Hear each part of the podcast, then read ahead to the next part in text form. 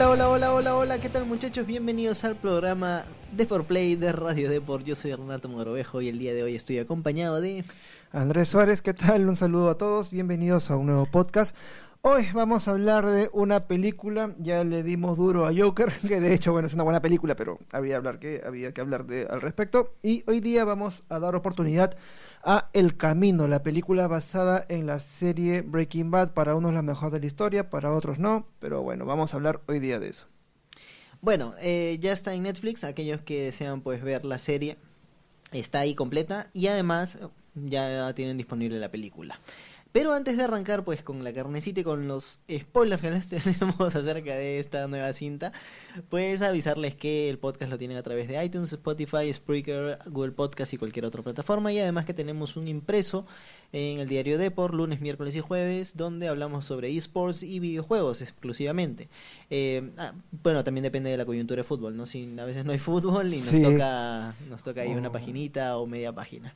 Así que compren su Deport y ahí se pueden enterar lo último de esports. Así es. Bueno, ahora sí vamos a hablar de El Camino a Breaking Bad Movie. Eh, la película está disponible desde el viernes 11 de octubre en Netflix, así que todos pueden verla. Si no la han visto hasta el momento, bueno, ya es momento, ¿no? O sea, es, sí es, o sea, a, manera general es una buena, es una, es un buen cierre de serie, pero no es una buena película. De, sí, básicamente, o sea, con la redacción hemos estado conversando eso, porque muchos ya lo, ya han visto la cinta, y es que como cierre de la, de la serie está bien, está bastante bien, pero como película realmente es muy mala. Es muy, muy mala, o sea, no tiene como valor película independiente no tiene valor. sí, pero nada de nada, no, no, no, suma por sí propia, por sí misma. Exacto, lo que es el, la película El Camino, lo que viene a ser es, como para entrar un poco, después vamos desmenuzando la trama, es una cinta que eh, de alguna manera ya cierra la historia del desenlace de la serie, que es cuando Jesse Pinkman huye de sus captores, unos neonazis, en los cuales fueron asesinados por Heisenberg, por Walter White, que es su compañero que hacía metafetaminas. Bueno, Walter White se sabe que la serie acaba con la muerte de él y se sabe que, bueno, Jesse Pinkman maneja un carro sin destino, con rumbo desconocido. Claro, Ya es en la película que sabemos qué es lo que ocurre después, va con sus amigos, consigue un poco de dinero eh, le paga a este tipo que es el que borra identidades y ya él se va para Alaska y prácticamente es toda la película. O sea. Claro, miren, el mismo creador, eh, Vince Gilligan, eh, pues también como que ya daba indicios acerca de que quería hacer esta producción, ¿no? Y básicamente basar la historia en qué pasó con Jesse Pinkman. Y claro, yo al principio me imaginé, mmm, qué interesante, los actores han envejecido ya, y podríamos ver una película como que 20 años después, 5 años después, 10 años después, o algo así por el estilo, ¿no? Una vida ya sentada de Jesse y qué es lo que pasó con él, y que por ejemplo se reintegre a la sociedad de cierta cual manera como incógnito que puede ser interesante, pero no, es que la cinta está muy, muy, muy, muy pegada al último capítulo, o sea, especialmente arranca desde ahí, donde eh, Jesse pues se roba el auto, el camino, que es pues un... Era el auto de Todd. Sí, exactamente. Era el auto de Todd que fue quien asesinó a la, pare a la última pareja de Jesse Pinkman, que es una mexicana, no me acuerdo el nombre ahorita, pero es la que tiene su hijo, que se llama Cantillo, se pilla Cantillo. Y bueno, pues se, él está escapando del, del recinto donde lo tenían pues capturado. Exacto. Pero es que las cosas no son tan fáciles. Uno dice, pucha, ya se escapó, se va, y ya, qué bien, ¿no? No, pero definitivamente las cosas no van a ser fáciles y toda la película, pues eso sí me gusta, sí me gusta, es que te mantiene la atención que te ha mantenido durante la serie, ¿no? Entonces, cada momento que dices, ah, por fin, pasa algo, como por ejemplo, está con el camino yendo por la carretera en Trocha y, y ve como que las sirenas de policía, entonces tiene ahí te das cuenta de que, uy, no, esta película va a tener como que muchas trabas durante todo, todo su argumento, ¿no? Exacto. Eh, lo que sí, eh, algo quería añadir es lo de, ay, se me fue la idea, que la, ¿cómo le explico? Como que este, me agradó, fue, fue bueno eh, que ya continuara inmediatamente después y tuvieron la soltura para mostrar los personajes tal como se ven ahora sin tener que maquillarlos, hacerlo ver más jóvenes. O sea, bueno, yo, creo... yo, siento que fue una película tipo tributo porque aún así este se manejó, no, no tuvo problemas o inconvenientes argumentales con mostrar los personajes que claro, Que ya han envejecido. que ya han envejecido. En el caso de Todd, que ya engordó. que ella engordó horrible. Pero se toman esta libertad. Ella me acuerdo lo que iba a decir. Y es que la película se centra únicamente en la historia de Jesse. No hay, no aborda historias paralelas. O sea, O sea, claro, no vemos a la mujer de Walter White. no la vemos. no vemos a su hijo. No tampoco. vemos, ¿sabes qué? Y me pareció muy curioso tampoco. al abogado. Ah, Sol Goodman. Debió aparecer, ¿no? Como para Sí, meterle un sí. poco de guiño a la serie. A, a mí me hubiera gustado que aparezca. A mí la verdad también. me parece, creo que uno de los mejores personajes de la serie. Bueno, tampoco lo, lo vemos ahí. Ya no vemos nada de pollos hermanos. No vemos nada relacionado a la droga realmente. O sea, simplemente es, Sí. esca- es escapatoria de Jesse Pinkman a la libertad. A una nueva libertad. Ya básicamente está basado en eso. Y sí, mm, eh, los actores pues prácticamente han aparecido como, como tal cual están en la actualidad, ¿no? Solamente que a Jesse sí lo maquillan, pues le ponen las cicatrices y eso, pero todos los demás, tal cual están ahora, dijeron, ya vamos a grabar, ya grabemos. Exacto, y se dedicó únicamente Jesse a, a Pigman. Hay gente que no le gustan las películas que se centran únicamente en un solo personaje y no hay subtramas. En este caso no hay ninguna subtrama, solamente es Pigman por todo, por, por toda la película, por toda la película. Y bueno, ahora eso es algo que le sumo, le resta. Verdad, como obra, como lo que, como lo que mencionaste, ¿no? Al principio, es un episodio dedicado únicamente a, a Pigman a modo, a modo de, de cerrar un poco la historia. Como película no me pareció espectacular. De hecho, no, no me parece buena como película. Como cierre de serie, sí.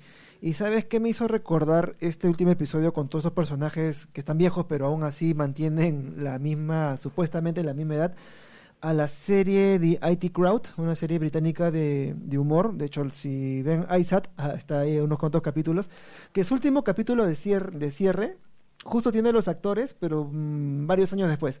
Y hacen las mismas tonterías, hacen el mismo personaje, como si nada hubiese cambiado. Entonces, siento que tiene eso. Me gustaron los... Es que, mira, te pongo en situación. Y creo que la gente puede simpatizar con esta idea. Eh, los actores de Friends se reúnen, que ya están en conversaciones, y así, vi- así viejos como están, eh, protagonizan un capítulo extendido de Friends. A la Como gente si le va a encantar. como a si la nada gente, hubiera pasado. Claro, a la gente le va a encantar. Eso va a vender muchísimo. Y, ya está, ese, ese es el objetivo. Ahora, no, no tiene valor argumental.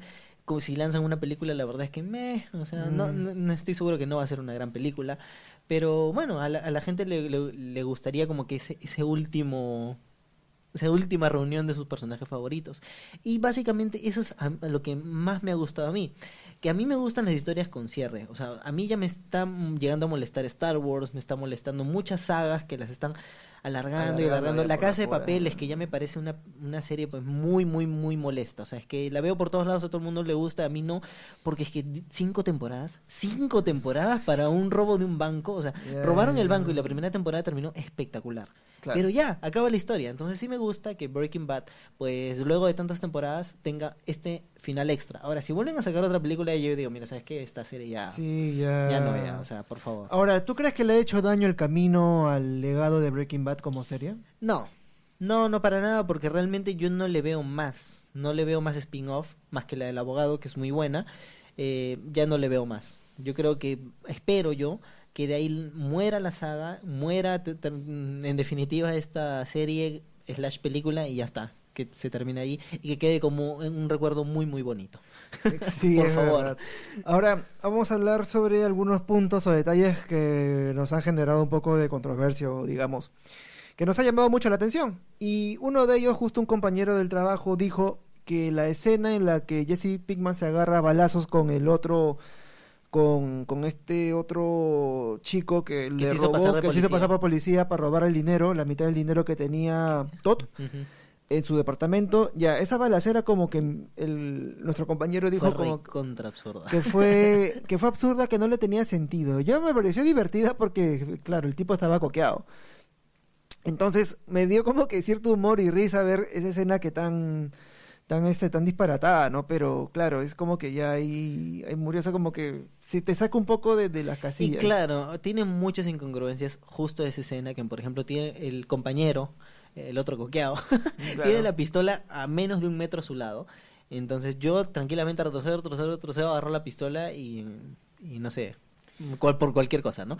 Por cualquier cosa que vaya a pasar. Pero no, me se queda esperando, mirando cómo iba a ir el, el Claro. duelo este. La verdad es que, que no le suma ni le resta la trama, porque tranquilamente Jesse Pinkman pudo haber entrado a balazos, matarlos a todos, robar el, el- bolsiquear a todo el mundo, encontrar la- la- el dinero y largarse, ¿no? Otro detalle es cuando él apaga con, con un soplido el, El encendedor. el encendedor. cuando es súper tonto también. Claro. Se entendería si es un encendedor de mecha para no hacer ruido, ¿no? Con el clic. Pero no, es un encendedor como cualquier otro, que es el de, que es el de rueda con, que es el de rueda con gas. Con entonces, pedernal. Con pedernal. Entonces como que ahí esa cosa no, claro, me tú le quitas el dedo, se apaga el gas y se apaga. Claro, el- no tienes que soplarlo, ¿no? sí. Bueno, cinematográficamente seguro que es más ¿Sabe- chévere. ¿Sabes qué me hizo ruido también en esta película? Que Jesse Pinkman está desmantelando el departamento, está quitando revisó. inclusive el parquet y los vecinos de abajo ni escucharon nada. O sea, los vecinos de, de ese condominio es que no se en deben otra. ser sordos. Porque revientas el parquet, paredes, jalas, rompes el zócalo del suelo y la gente ni se entera en ese entera. edificio. Es cierto, es cierto. O sea, tiras un, un- un muerto del segundo piso y Ay, la sí, gente no se esa también, entera. esa sí me, llamó. De verdad, esa sí también me, me generó mucha, mucha suspicacia. Y ahí, otra escena que me llamó la atención es. eh, bueno, esto viene un poco con, con el dato principal, ¿no? Que es a, a quién va dedicada la carta. Bueno, eso Y es el final, y es el final abierto de, de, de todas las, de, de toda la, la trama. Y es que la carta, por lo que se sabe, está dirigida al hijo de Brock. su última pareja que se llama Brock Contillo, Cantillo, Brock Cantillo, que es el hijo de Andrea Cantillo.